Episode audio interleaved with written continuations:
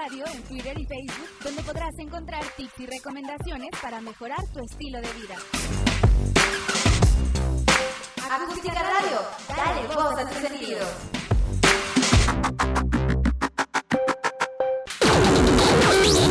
Las notas presentadas a continuación son responsabilidad de quien las presenta.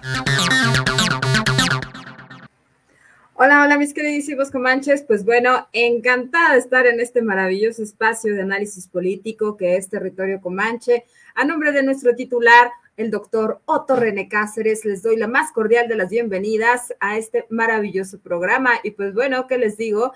Que les manda un gran abrazo y, y les manda decir que los extraña muchísimo.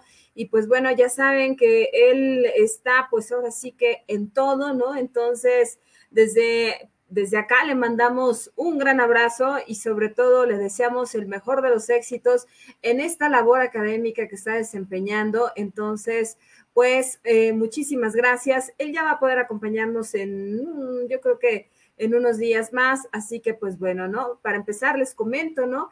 Que este, por razones estrictamente profesionales, eh, pues bueno, nos vamos a tener que mover de horario, ¿no? Entonces, lunes y miércoles vamos a estar acá en, territorio Comanche de 5 de la tarde a las 6. Entonces, esperemos que nos puedan acompañar y pues bueno, eh, por si alguna cosa pasa, por si la mosca vuela, por lo que sea, pues recordemos que estamos en Toneo, estamos en Evox, estamos en, eh, estamos en podcast para sistema Android y iOS, así como también estamos en Spotify, en YouTube, también en todas y cada una de las plataformas eh, de acústica radio y pues bueno, ahí nos pueden encontrar. Entonces, muchísimas gracias a todos por vernos, por escucharnos y sobre todo por compartir este maravilloso espacio que se hace con muchísimo cariño por y para ustedes. Y pues bueno, eh, ¿qué les digo? No, pues que, eh, que ahora sí que si usted muy bien informado quiere estar bien, mejor análisis político, crítico y agudo quiere escuchar,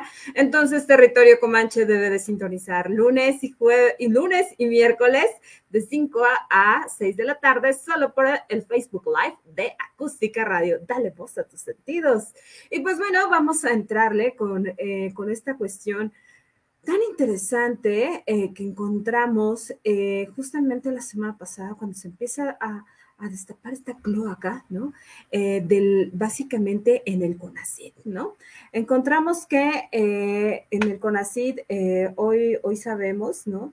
Que hay investigadores, ¿no? Como tal, que también hay, pues, académicos, ¿no? Con grado 1, 2 y 3 en el Sistema Nacional de Investigadores, que pues bueno, eh, están ocupando inclusive dos plazas a la vez. Entonces, pues, eh, si bien es cierto, está, están estas, estas partes que probablemente pudiesen darse, ojo, no quiere decir que entonces no estén cumpliendo tal vez con su trabajo, seguramente sí, ¿no? Pero entonces, ¿a costa de qué? Pues bueno, también a cargo, ¿no? Y a costillas del erario público, ¿no? Entonces, eh, tal parece que la corrupción eh, no, no, solamente está en los grandes niveles, sino que se encuentra eh, inmersa en todos lados, ¿no? Entonces, justo por eso el CONACID hoy entra básicamente en un sistema de fiscalización como tal y también de una mirada interesante, ¿no? Que se había dejado de lado, ¿no? en administraciones anteriores y que bueno, era sabido por todo el mundo académico que pues bueno, este, tanto podrías dar en la mañana tal vez clases este, y estar como investigador, pero, pero también a su vez estar como asesor o como diputado o bien este, en algún puesto eh, de, alta, de alta incurnia como tal. Y entonces eso generaba, eh, pues la verdad es que una disparidad, eso es lo que genera, una disparidad ¿Por qué? Porque hoy día esos académicos como tal eh, están ocupando dobles plazas, ¿no? Tanto de investigadores, que es, que es un trabajo de tiempo completo, y también, por otro lado, observas que, que se encuentran en una consultoría, observas que, eh, que tiene negocio, este, un negocio adicional que también es cierto, no está prohibido como tal, está permitido. Sin embargo, uno se pregunta, y de verdad ¿a todo eso te da tiempo? ¿No? Eh, lo señalamos por una razón, ¿no? Porque muchas veces eh, las investigaciones justamente de, la comunidad universitaria, de la comunidad académica, eh, pues bueno, es plagiada como tal por estos académicos, ¿no? Y que entonces uno dice, pues bueno, ¿y cómo es que te da tiempo de todo, ¿no? De publicar como tal, de organizar el coloquio, el congreso, etcétera. Y entonces la realidad es que uno voltea y es bien complicado que la vida te dé y te alcance para todo eso, ¿no? Sobre todo cuando, eh, cuando eres un investigador de tiempo completo, uno dice, mm, pues está raro, ¿no? Porque, o sea, ok, puedes ser investigador, pero y luego también aparte eres profesor, pero encima de todo, este, también asesoras en el gobierno federal, en el gobierno estatal, en el gobierno municipal. Mm, ¿En qué momento? ¿No? Entonces, eh, justo esto empezamos a ver que, muchas de esas investigaciones eh, también pues eran básicamente financiadas por el CONACYT, ¿no?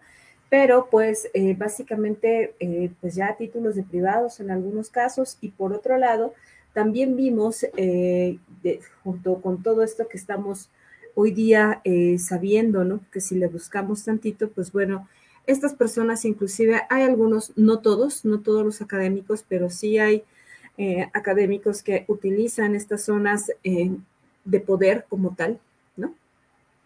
Precisamente para poder privilegiarse y servirse de, eh, de los puestos que ocupan, ¿no? De una manera altiva, fuerte como tal, este, pueden llegar a someter como tal, pues básicamente a sus becarios, ¿no? a las jóvenes, por ejemplo, ¿no? Las chicas, eh, pues bueno, sometidas eh, a un acoso sexual eh, evidente, insisto, no siempre y no en todos los casos, ¿no? Pero sí se utilizan estos puestos de poder básicamente para poder otorgar licencias, para poder utilizarlos a, a, conforme ellos quieran, ¿no? Antojo y medida. Y pues bueno, también obviamente para aquellos que, este, que son básicamente seguidos unos de otros y que pues bueno, basta a veces con, eh, con voltear también y, ser de los estudiantes consentidos, ¿no? Este, ser de aquellos estudiantes que, este, que colaboran con los, pues ahora sí que con los avances, ¿no? Y entonces, pues bueno, estos muchas veces, insisto, ¿no? Son plagiados como tal o bien la misma carga de, eh, los doctorados, eh, de las maestrías como tal, este, pues bueno, son encargadas también a, este, a los becarios, a los estudiantes, y esto nos lleva a algo muy importante, ¿no? Pues básicamente, pues a que te, a que se lleven tu chamba, ¿no? Como tal, y entonces sea presentada, eh, pues, con otro nombre, ¿no? sin duda, una, una falta de ética, en ese sentido, no todos como tal, pero sí, sí una gran parte, ¿no? Eh, por otro lado, encontramos que dentro de estos eh, grandes consultoras y, laboratorios técnicos, pues bueno, sabemos que hoy día ocupan dobles plazas, triples inclusive, y entonces uno se pregunta como por qué, ¿no? Ante, ante tener una comunidad académica fuerte, sin embargo, con una, con una vida precaria, ¿no? Tal es el caso de cientos eh, de miles de universitarios, ¿no? Que terminan la licenciatura, que se titulan como tal, pero es que están condenados al desempleo, ¿no? Y por otro lado, dices, bueno, em, tal vez pudiese entender un poco eso, pero como, ¿por qué pasaría si México requiere de profesionistas? Pues bueno, aquí en México todo puede pasar y nada te va a sorprender sin embargo, vemos que estos puestos, al ser ocupados por todos ellos, pues simplemente eh, no te abren la pauta, no te dan la brecha como tal para poder utilizar eh, pues esos recursos y poder estar dentro de esos programas, ¿no? Encontramos que esos programas también son favorecidos, obviamente, eh, para aquellos que, son afortunados, ¿no? Ah, para aquellos que conoces de toda la vida, ¿no? que fuiste el estudiante de eh, de tal o cual profesor, Y que te convertiste en uno de sus alumnos ejemplares, pues bueno, de esa parte, ¿no? De, esa parte te puedes hacer como tal para poder llegar, ¿no? Sin embargo, hoy día eh, revisar estas partes, ¿no? Eh, es, es, muy triste, sin duda, porque te das cuenta que, que hay, una, hay, un nivel tan fuerte también de, corrupción en este sentido, que la verdad es que, pues, es, es tremendamente decepcionante, ¿no? Eh, en el SNI, pues hablamos, ¿no? De que este Sistema Nacional de Investigadores se supone que están los mejores, eh, pues tiene que ser como tal, ¿no?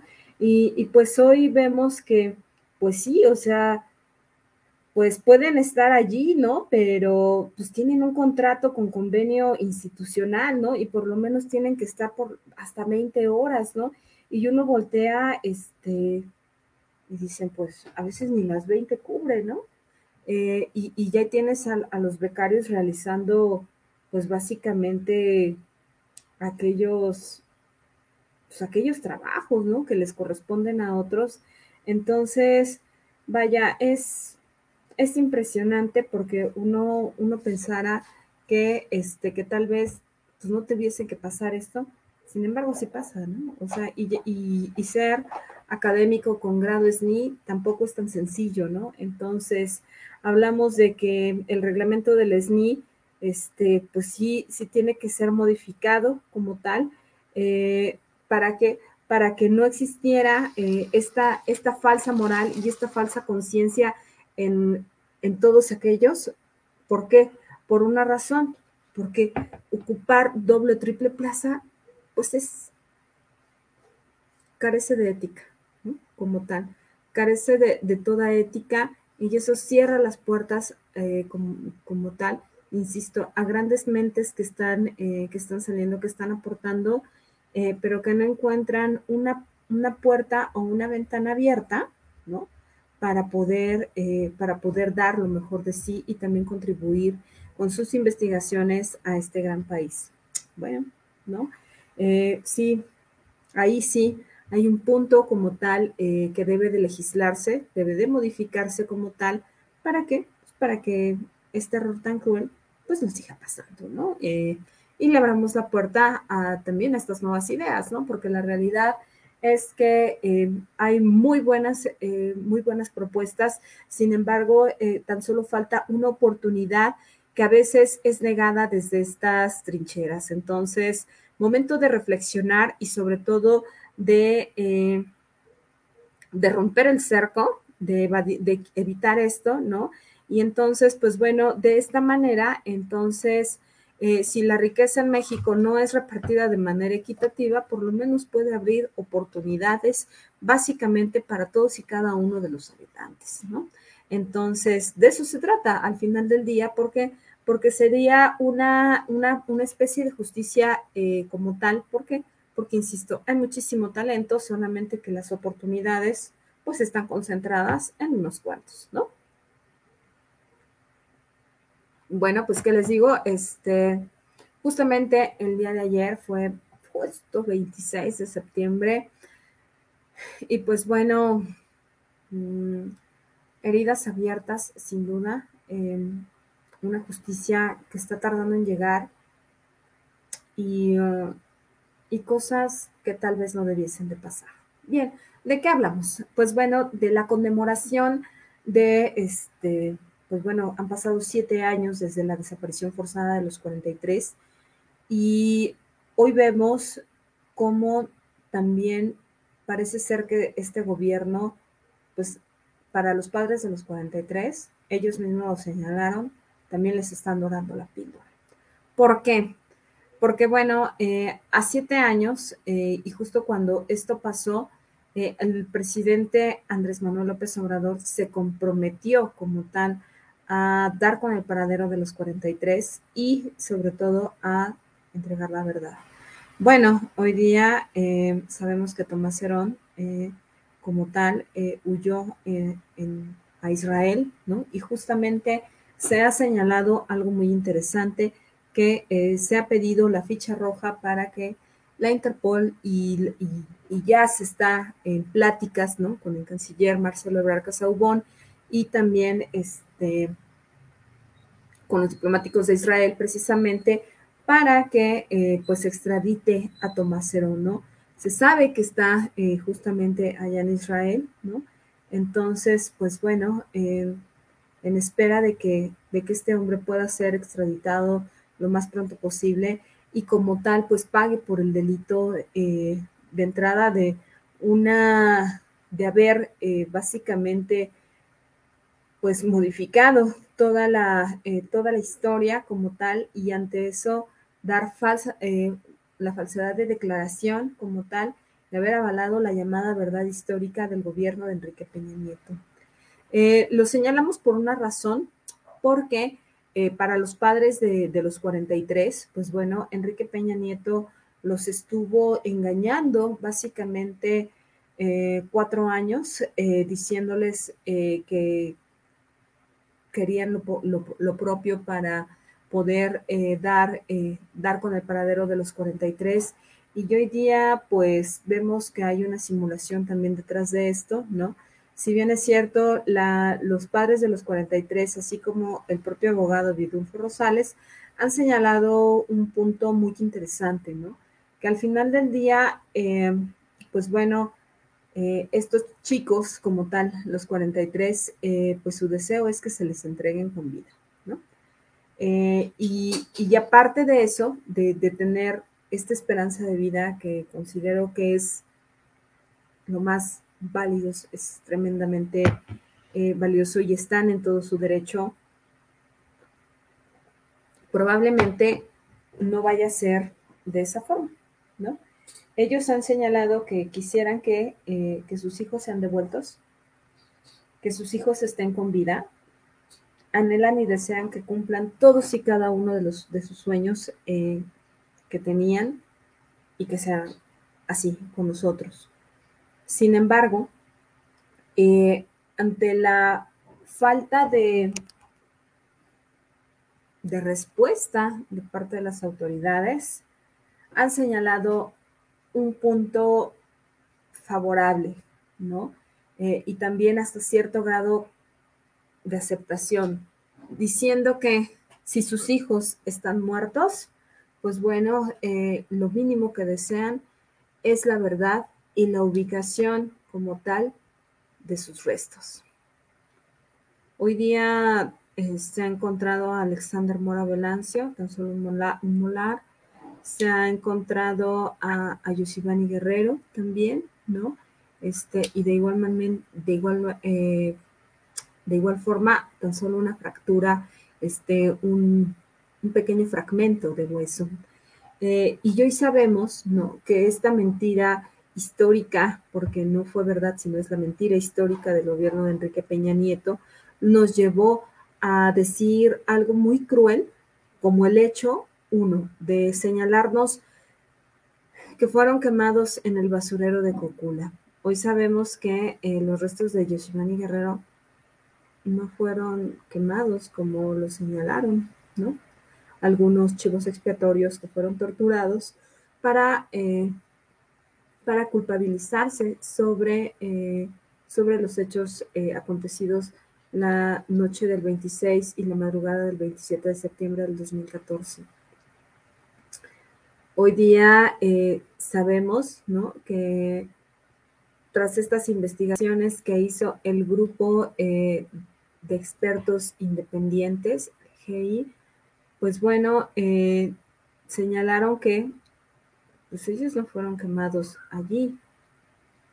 Y entonces se abrió una nueva línea de investigación que hoy arroja que estuvieron algunos, no todos, en este, a, a, mil, a 1600 metros del basurero de Cocula. Otros estuvieron básicamente a 1600 metros y entonces eso te habla de que fueron segmentados como tal y que hubo dos grupos como tal que, se, que los separó y que se los llevó. Hablamos también de que los videos del C5 misteriosamente desaparecieron y sobre todo no está esa parte en donde los 43 son, son llevados básicamente por la Policía Ministerial, pero también por parte del Batallón 27 de Infantería. Hablamos justamente de eso, de la responsabilidad del Estado por parte de sus, eh, de aquellos que trabajan en todo caso para cuidar y protegernos, en este caso, de la seguridad. Hoy día sabemos que al final eh, el batallón 27 de infantería de Iguala Guerrero también es responsable. Sin embargo, no han declarado, ¿no? Entonces, eh, ¿es necesario que declaren? Sí, pero necesario sobre todo que, digan la verdad eh, como tal, aunque, eh, como los padres de los propios 43 dijeron, aunque sea la verdad más dolorosa, sí es necesario saberlo. ¿Por qué? Porque hay, hay cosas a las que tenemos derecho y entre eso es a la verdad. Entonces, ellos lo señalaron, aunque la verdad sea cruda, dolorosa y, todo, merecemos saberla. Y es verdad, eh, eh, se, apoya en ese sentido. la marcha del día de ayer fue una marcha muy triste, eh, que los mismos padres de Ayotzinapa decían, pues sí, Alejandro Encinas y el propio presidente Andrés Manuel López Obrador tienen todas las ganas, es cierto, pero no, no basta con eso al final del día. No basta con, tener eh, las ganas de, querer esclarecer esto como tal. No, no es suficiente al final del día, ¿no? Se requiere de más. Por lo menos los padres de los 43 demandan justo eso, saber, en todo caso, qué fue lo que le pasó a sus hijos, en manos eh, de, que, de quién perdieron la vida, eh, y cuál fue eh, básicamente la razón como tal para, para que los asesinaran, eh, si es que así fue, ¿no? y quién dio la orden. ¿Por qué? Porque aquel que dio la orden es responsable, aquel que dio la orden también lo es, y sobre todo aquellos que estaban detrás de esto, ¿no?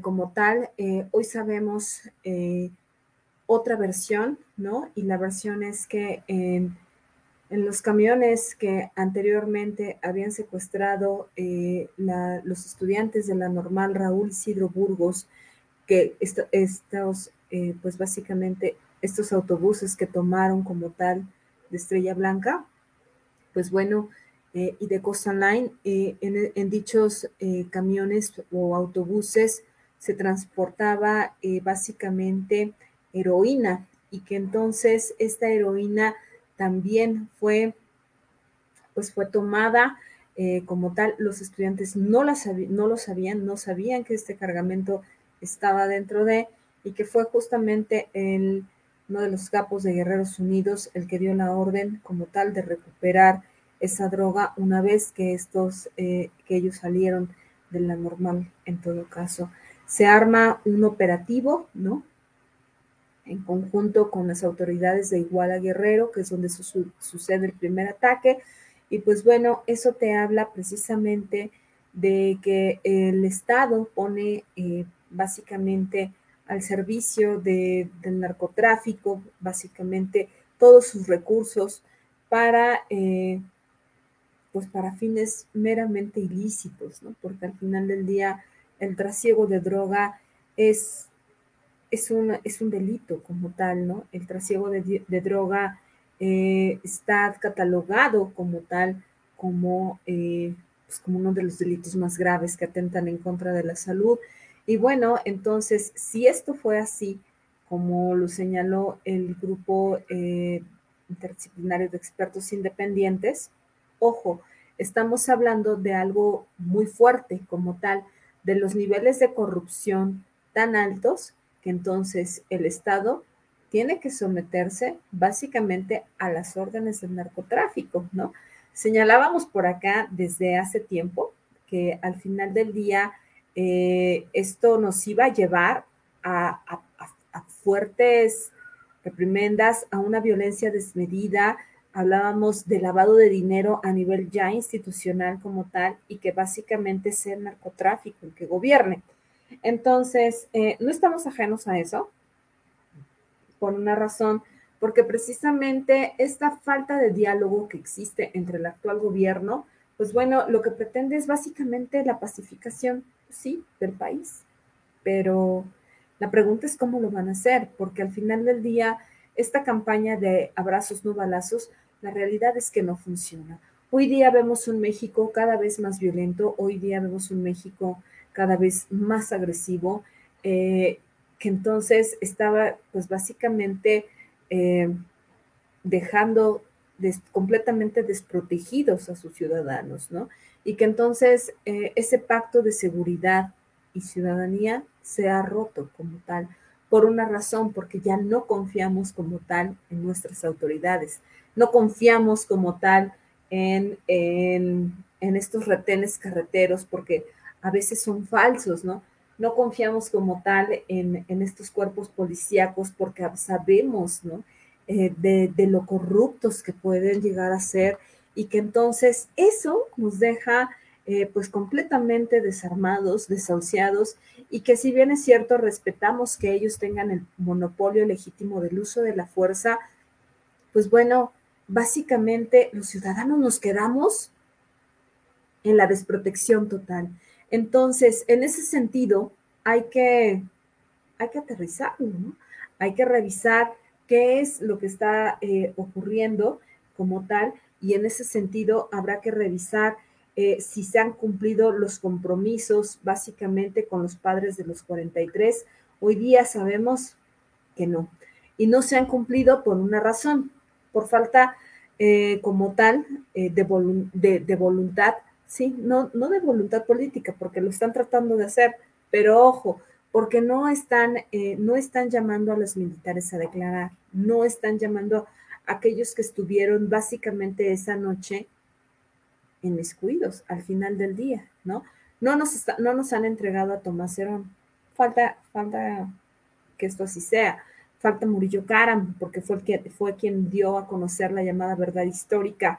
Y eh, pues entre estos también eh, quien, el, quien fuese el presidente en ese momento, ¿no? Al señor Enrique Peña Nieto.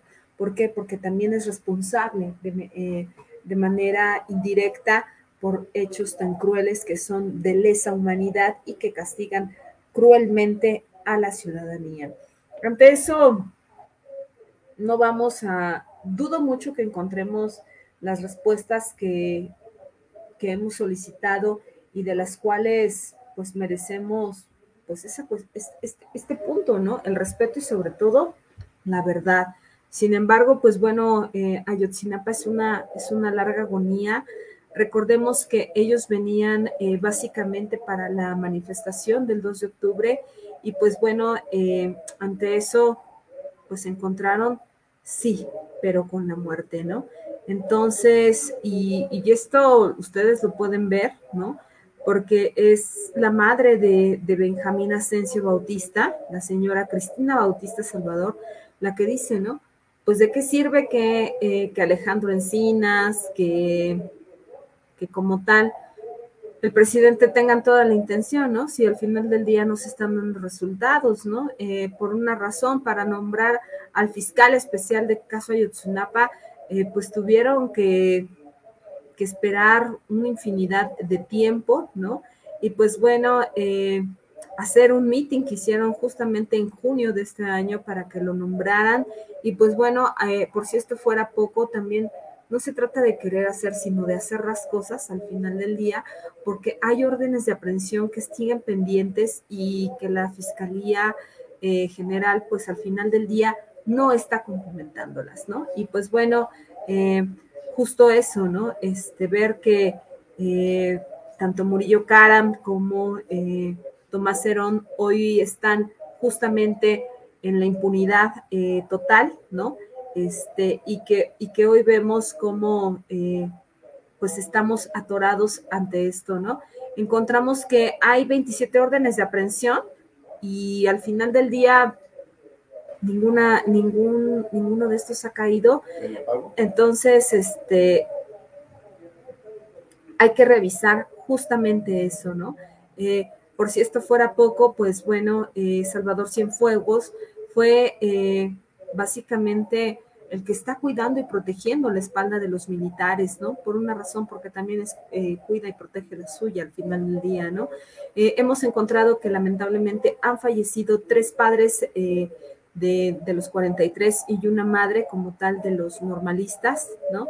Entre estas la señora Minerva Bello, madre de Everardo Rosas Bello, quien murió en febrero del 2018, ¿no? Entre estos está Tomás Ramírez Jiménez, él, falleció también en diciembre de 2018 y era padre de Julio César Ramírez Nava. En agosto y septiembre de este año murieron el señor Saúl Bruno Rosario y este, padre de Saúl Bruno García y Bernardo Campos Santos, padre de eh, Julio César eh, Campos Cantor. Entonces, eh, para, para la mamá de, de Benjamín, ¿no? Fue uno de, pues básicamente un golpe duro, ¿no? Fue un golpe muy duro este, sin duda, ¿no? Pero sobre todo también para el movimiento, ¿no? Porque fue, fue irse de este mundo sin saber en dónde estaba su hijo. Eh, hoy encontramos eh, básicamente que, este balance pues nos lleva a ver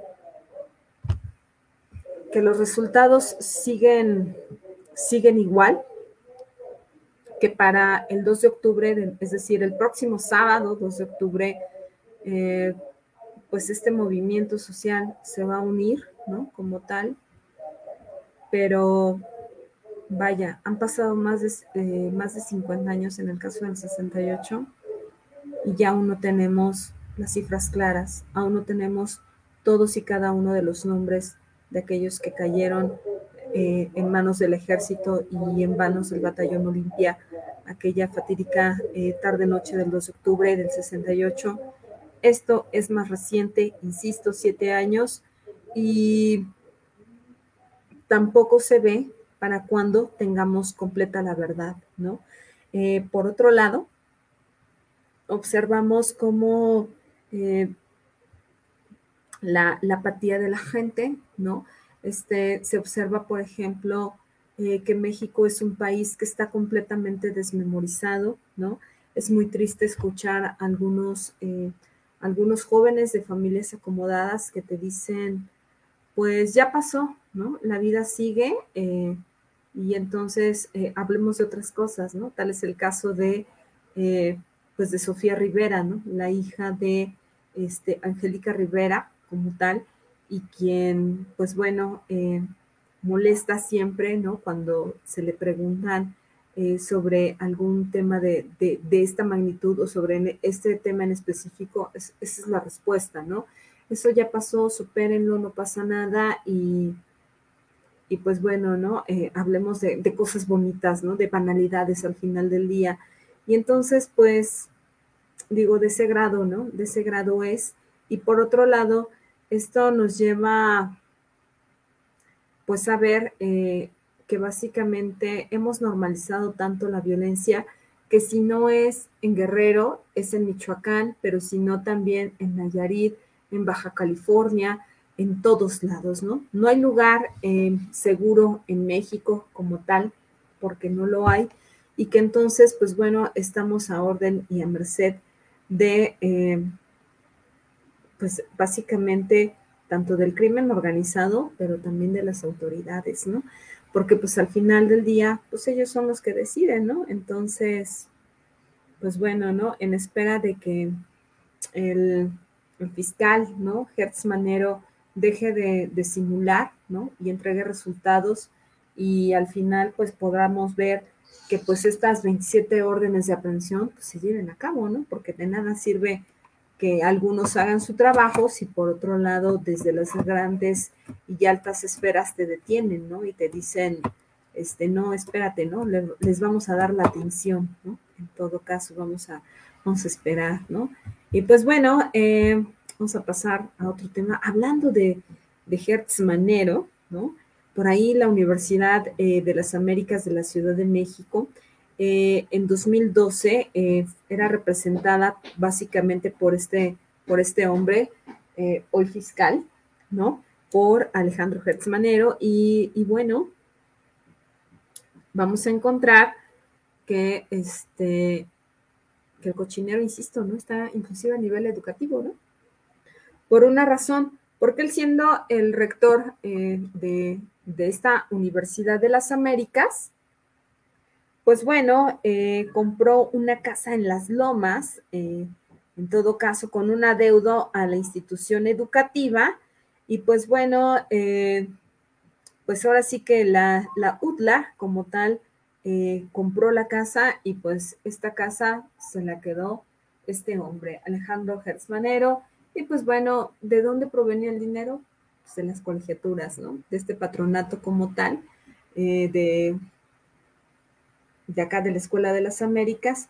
Y pues bueno, acá tal vez no hubo cargo al erario, ¿no? Pero sí una institución educativa de manera privada.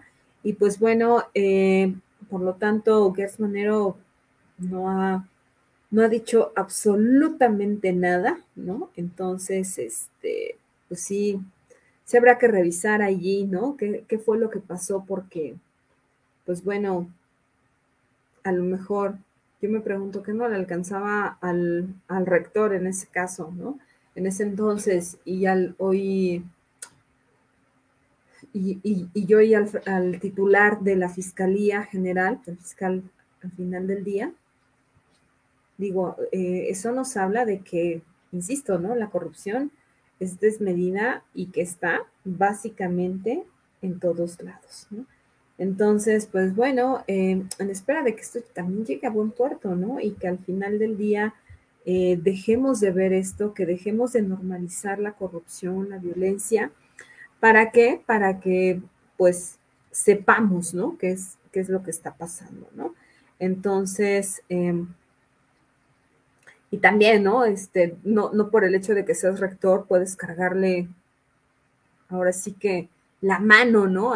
y, que te paguen las cuentas, básicamente, este, la institución para la que trabajas, ¿no? Eso atenta en contra de la ética, atenta en contra de, eh, de la austeridad republicana y sobre todo del gobierno que está representando, ¿no? A este gobierno que está, pues sí, saliente, pero que al final del día está, está allí, ¿no? A este gobierno que pues no, uno no deja de cuestionar porque pues bueno, tal pareciera que arropa, cuida y protege a aquellos que también pertenecen a su equipo, que son sus corruptos, ¿no? Pero que también por otro lado tienen negada esa historia, ¿no? De decir, no, pues ellos no, ¿no? Y pues sí, vemos que, que justamente, ¿no? Tanto ellos como cualquiera tiene cola que les pisen y entonces, pues bueno, hay que, hay que ir revisando juntos, ¿no? Esta parte para que, pues, para evitar que estas historias tan duras se repitan y que las, que digamos, ah, pues es normal, ¿no? En todo caso. Y pues bueno, eh, por acá nos, nos dijeron que, que, ahondáramos en un tema importante, que es el caso de, de los migrantes haitianos.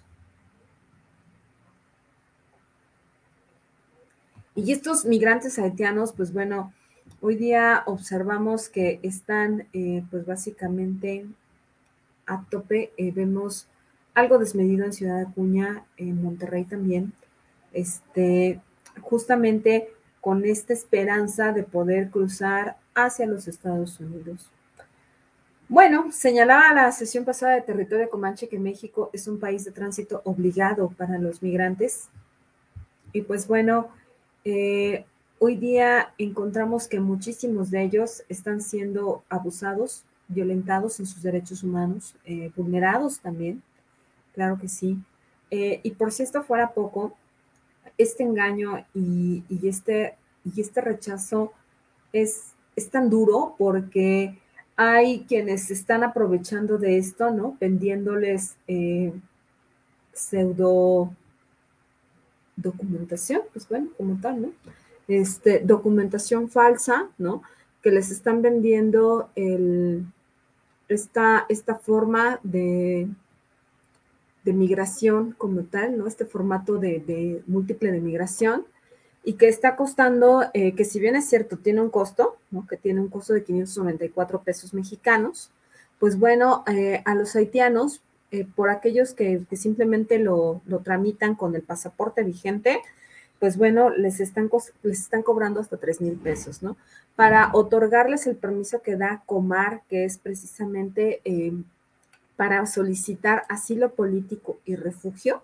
Ojo, lo mismo, ¿no? Entonces les están llegando a cobrar hasta 4 mil pesos mexicanos.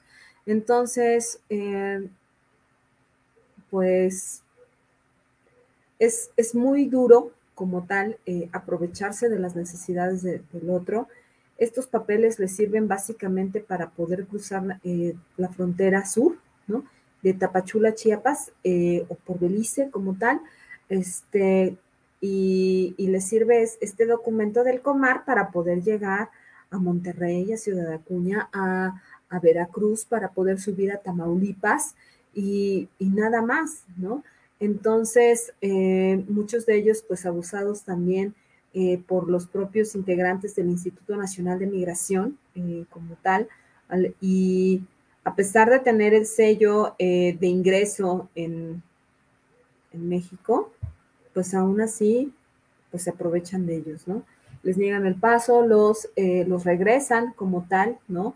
Y entonces cada vez se ponen más, este, más exigentes la gente de migración, cada vez más es el, es la discriminación, eh, cada vez es más evidente el racismo, ¿no? Y cuando se, en teoría, ¿no? Este, hablamos de que en México está penadísimo eh, y está muy bien difundido, eh, considero que en todos lados, ¿no?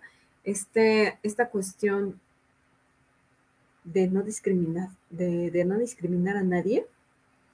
Y pues no, ¿eh? Este, basta con voltear tantito y ver que esto, esto no es verdad al final del día, ¿no?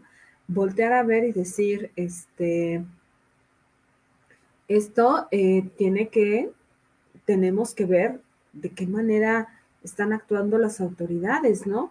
Encontramos que hoy día los autobuses, eh, como tal, las, las líneas eh, de autobuses más, pues ahora sí que más reconocidas, son las que también están abusando justamente de esto, porque les están vendiendo los boletos como tal, pero sí, se lo, sí les señalan, ¿no? O sea, si, si no te dejan subir al autobús como tal, pues ya no es mi bronca y tampoco hay devolución, ¿no? Entonces, por si esto fuera poco, pues bueno, eh, los migrantes se encuentran ante un abuso desmedido de un lado o de otro, ¿no? Entonces, em, vaya, ¿no? Este sentido de, de falta de, conocimiento en la ley de parte de los haitianos, pues bueno, los lleva básicamente a que sean abusados, a que sean eh, engañados, a que, a que los rechacen, a que migración los persiga, bueno, ¿no? Un sinfín eh, de cosas, ¿no? Hoy vemos eh, Reynosa, Tamaulipas, ¿no? En Nuevo León y todo esto,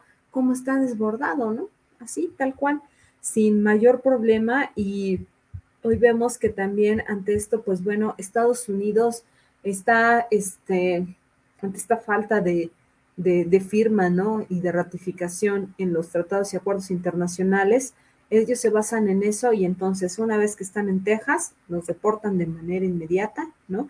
Entonces hablamos de una deportación grande, ¿no? De más de 600, 600 eh, personas al día. Entonces, pues, vaya, ¿no? Eh, tenemos un grave problema, insisto, ¿no? Anterior de, América. Entonces, pues bueno, eh, estos, estas cumbres como la CELAC, como tal, eh, que tuvieron ahora sí que su escenario justamente el día 16 eh, de septiembre y 17, pues bueno, nos pueden llevar a esto, ¿no? Han pasado tan solo 10 días, pero es momento de revisar qué es lo que están haciendo eh, básicamente otros países para, poder, para poder salvar esta parte, ¿no? Y que de esa manera, pues bueno, nosotros seamos eh, también responsables, ¿no? Y entonces recordemos que también somos copartícipes por una razón, porque al final del día están cruzando por nuestro territorio y el hecho de que estén cruzando no quiere decir que no sean sujetos de derechos, por supuesto, cualquier persona, cualquier persona como tal, eh, por el hecho de existir, tenemos eh, como tal que ser respetados y somos sujetos de derechos y obligaciones, así como de tener un trato y una vida digna. Entonces, eh, esto parece que se les olvida por allá, ¿no? Entonces, pues bueno, sí es, pues es importante, ¿no? Este, que, pongamos básicamente esto sobre la mesa. ¿Para, qué? Pues para seguir evitando tanto los fraudes, eh, también como, eh, como estos malos tratos, básicamente, que pues, insisto, a ningún mexicano nos dejan bien parados el hecho de, tratarlos mal, ¿no? De engañarlos, de, abusar de su necesidad para poder eh, tener una vida mejor, ¿no? Al final del día están buscando lo que todos, ¿no? Lo que todos y cada uno de nosotros.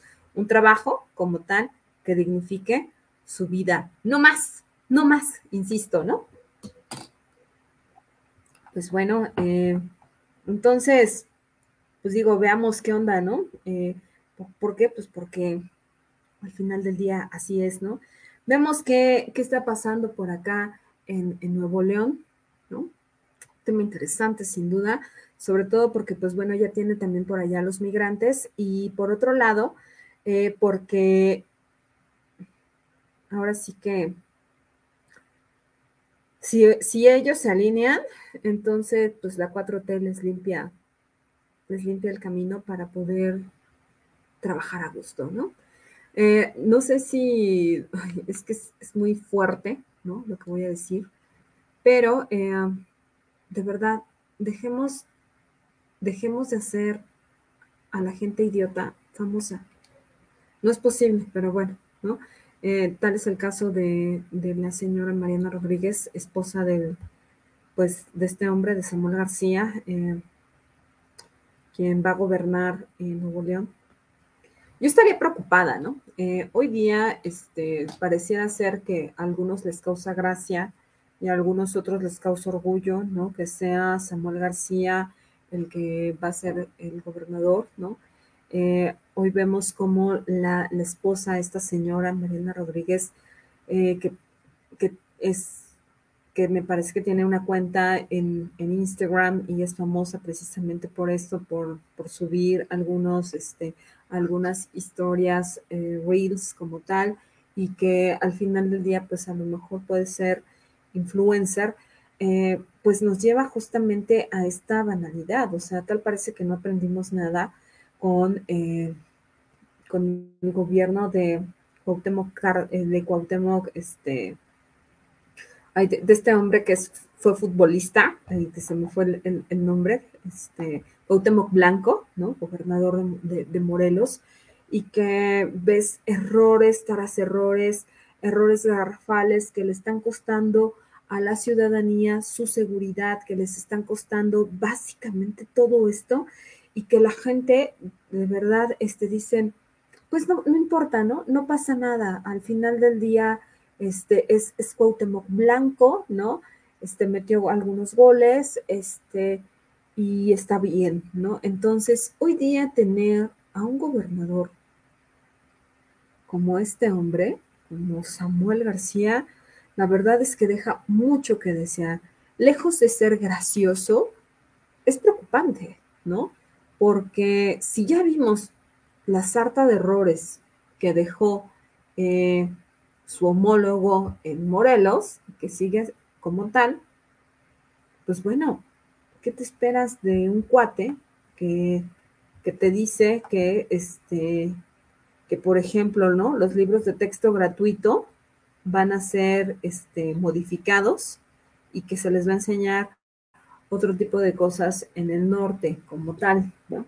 Entonces, parece ser que a este señor senador, que primero fue senador y que hoy día es gobernador, Samuel García, eh, pues no ha entendido nada, ¿no? No se ha documentado, no, eh, de balde haber sido senador como tal, ¿no? De balde, porque, porque no te, pues no termina de empaparse, ¿no? O sea, yo no sé quién, ahí sí le falta una muy buena asesoría que, pues bueno, nosotros acá en territorio Comanche se la podemos dar sin mayor problema, ¿no?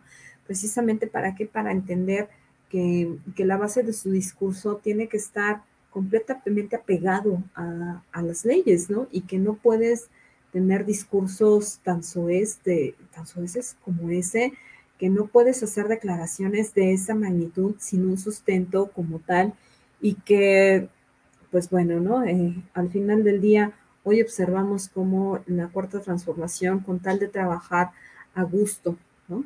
Con tal de trabajar em, de manera adecuada, ¿no? Para poder garantizar un buen resultado en 2024 eh, que le favorezca obviamente a Morena, pues entonces le limpia el camino como tal, ¿no? Y ya tenemos a la señora, la señora esposa burlándose del INE por haberles retirado la multa millonaria, eh, como que entonces, ¿no? Eh, por ahí sí sería muy importante, ¿no? Hacer un llamado al movimiento ciudadano, ¿no? Para que, pues bueno, ya que tienen ahora sí que una gran parte, ¿no?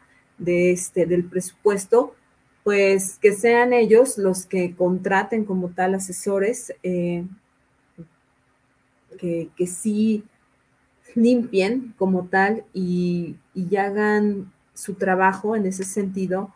¿Por qué? Porque al final del día esta señora, eh, la esposa, eh, Mariana, pues sí, sí tiene un impacto dentro de la ciudadanía y sobre todo en, la, en la población joven, ¿no? Entonces, lo cual puede ser extremadamente peligroso eh, por un, porque pues al final, insisto, ¿no? No es cualquier cosa, ¿no?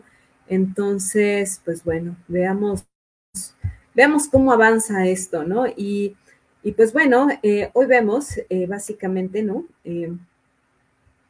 que ante esto, esto va a perfilar para 2024, pues en donde veremos sin duda alguna a Marcelo Barca Sobón, como un futuro presidenciable y a la doctora Claudia Sheinbaum Pardo. Y esto, ¿por qué lo señalo? Por una razón, ¿no? Porque el PAN está en una fuerte crisis al final del día, no cuenta con los cuadros suficientes o por lo menos algún cuadro deseable que pueda representarlos. Eh, Marco Cortés tiene una fuerte crisis sin duda en donde su gallo, ¿no? Chicken Little, eh, Ricardo Anaya, pues vaya, hoy día también se siente perseguido por la cuarta transformación y entonces veremos, ¿no?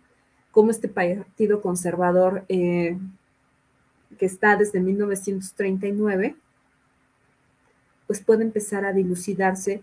Básicamente podemos ver cómo, eh, cómo es el, este es el principio del fin, en todo caso, de, de este partido de acción nacional, ¿no? Eh, ante los pésimos resultados de los gobiernos panistas, el de Vicente Fox y el de Felipe Calderón, ¿no? Eh, que terminaron por destruir a esto. Por si esto fuera poco, pues bueno, Ricardo Anaya, que no desarrolló un muy buen papel, sobre todo en, la Cámara de Diputados, y pues bueno, podremos ver justamente cómo yo sí creo que por ahí del 2032 veremos cómo eh, básicamente, si el pan no se transforma, ojo, ¿eh? está condenado a morir. Yo creo que este programa me lo, pues, qué bueno que todo se queda grabado, ¿no? Para que entonces a mediano plazo pueda decir, ah, mira, o si me equivoqué, o al final del día, ¿no? Este, qué interesante, ¿no? Los conservadores se quedaron básicamente sin, sin una representación digna como tal, y no porque no, este, no, no porque no existiera el partido, ¿no? Sino porque no tiene eh, esa fuerza y no tiene hoy día ese, este, ese discurso que debiese de caracterizarlos y que por otro lado eh, no, no les cumplió al final del día, ¿no? Y entonces eso fue lo que los llevó básicamente a, perder eh, en ese sentido, ¿no? Y pues bueno, además, por si esto fuera poco, ¿no? Este, vemos cómo, este, cómo está Querétaro, ¿no? vemos si volteamos hacia el norte, ¿no? Este, básicamente, pues también observamos eso, ¿no? El resultado eh, como tal, ¿no? Y pues estos gobiernos panistas que al final del día, pues bueno, sin pena ni gloria, ¿no? Como tal. Entonces, pues bueno, eh, ¿qué les digo, no? Pues bueno, muchísimas gracias a todos por vernos, por escucharnos, por, por compartir. Eh, gracias a, a, mi productora, Donaí Martínez, eh, quien, quien hace posible este programa y gracias a todos los que nos hacen eh, el favor de, vernos. Eh, por acá los esperamos el próximo miércoles en punto de las 5 de la tarde. Entonces, pues bueno, en espera de que muy prontito el Mick Jagger de la ciencia política nos pueda acompañar, como de que no, y pues bueno, juntos hacer este maravilloso programa que es por y para ustedes. Y pues bueno, la recomendación, como de que no, de, del día, ¿no? Eh, justamente, ¿no? Para no, para no tener esta, para no perder esta bonita costumbre, pues bueno, un librito, que, está justamente en, en proceso. Entonces, por ahí léanse La Comandante, la comandante es escrito por Marco Antonio Monje Arevalo y pues bueno, es la, verdadera historia de Nestora Salgado. Entonces, eh, está, está muy bueno, échenle un ojito y pues justamente eh, considero que viene muy ad hoc a estos tiempos eh, fuertes, estos tiempos violentos de, un México que no termina de pacificarse, de un México que duele, de un México que es nuestro pero que tal parece ser que está en el abandono y no por nosotros, sino porque simplemente nuestros gobernantes no están dando el ancho. Y pues bueno, por acá nosotros nos vemos y nos escuchamos el próximo miércoles. Muchísimas gracias a todos y pues bueno, un abrazo muy, muy grande desde acá. Cuídense mucho, no olviden eh, sanitizar eh, todo, básicamente, ¿no? El uso de cubrebocas es obligatorio para todos, recordemos esa parte. Y pues bueno, eh, vacúnense para que muy prontito podamos volver a vernos en, en, vivo y a todo color, ¿no? Y entonces, cuando nos encontramos, pues bueno, ¿no? La foto, como de que no? ¿Y por qué se los digo? Porque por ahí me encontré el día sábado este, a Juan, diseñador de muebles, así lo encuentran en Facebook. Y pues bueno, eh, me, lo fue un encuentro fortuito, chiquitito, y, fue maravilloso. Por ahí les puse la foto en, este, en la página de Territorio Comanche. Entonces, muchas, muchas gracias eh, a todos y cada uno de ustedes. Nos vemos el próximo miércoles. Bye bye.